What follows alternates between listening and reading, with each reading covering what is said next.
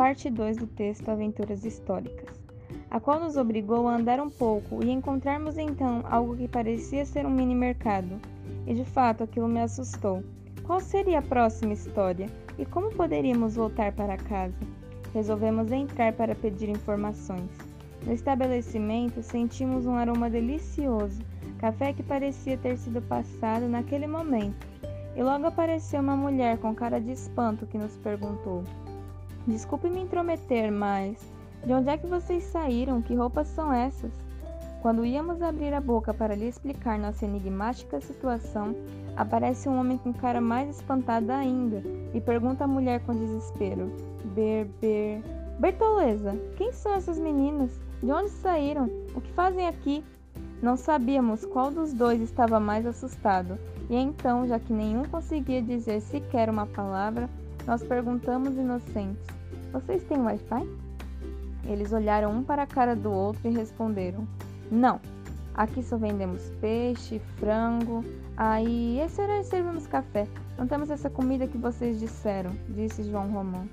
Como assim? Mas Wi-Fi não é comida. É um tipo de conexão de internet sem fio. Vai me dizer que vocês não conhecem?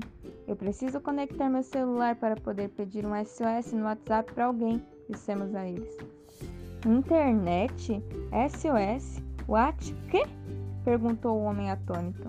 Bertoleza então disse: Tão novas, por que tão esquisitas? Quando pensar em responder, avistei novamente a porta azul e fiz sinal com a mão para que Juliana corresse. Então corremos para uma realidade diferente, e infelizmente não era a nossa. Fernanda, que lugar é esse? Por que não conseguimos chegar em casa? disse Juliana aos prantos. Eu realmente não sei onde estamos, disse a ela para tentar acalmá-la.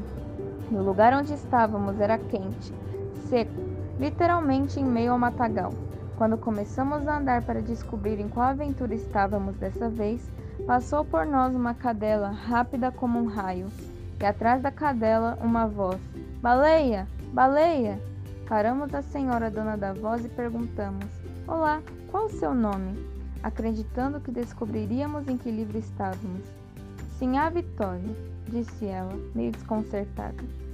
Pensamos um pouco e mais um pouco, um silêncio vazio enorme tomou conta do lugar.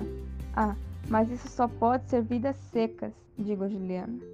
Assim, resolvemos perguntar para aquela senhora se em algum lugar daquele matagal haveria uma porta azul, e de imediato ela respondeu: Oh, minhas filhas, tem sim. Sigam na direção onde se encontram os urubus. Lá vão encontrar uma casinha velha com uma porta azul. Corram, corram, porque já já Fabiano vai chegar e se ele as encontrar. Ah, vão rápido! E assim encontramos a tal casinha. Passamos pela porta já sem esperanças e forças de retornar à nossa realidade, quando felizmente nos demos conta de que estávamos no museu novamente, com aquela bendita porta azul e um mural. Juliana, Juliana, voltamos! disse a ela, eufórica e aliviada. Fernanda, olhe para o mural, estão todas as obras todas que de algum modo vivemos. Esse será o nosso segredo, disse ela. E então seguimos o passeio com a certeza de que sim, teríamos viajado sobre as páginas dos livros, e essa seria a nossa maior e mais louca aventura.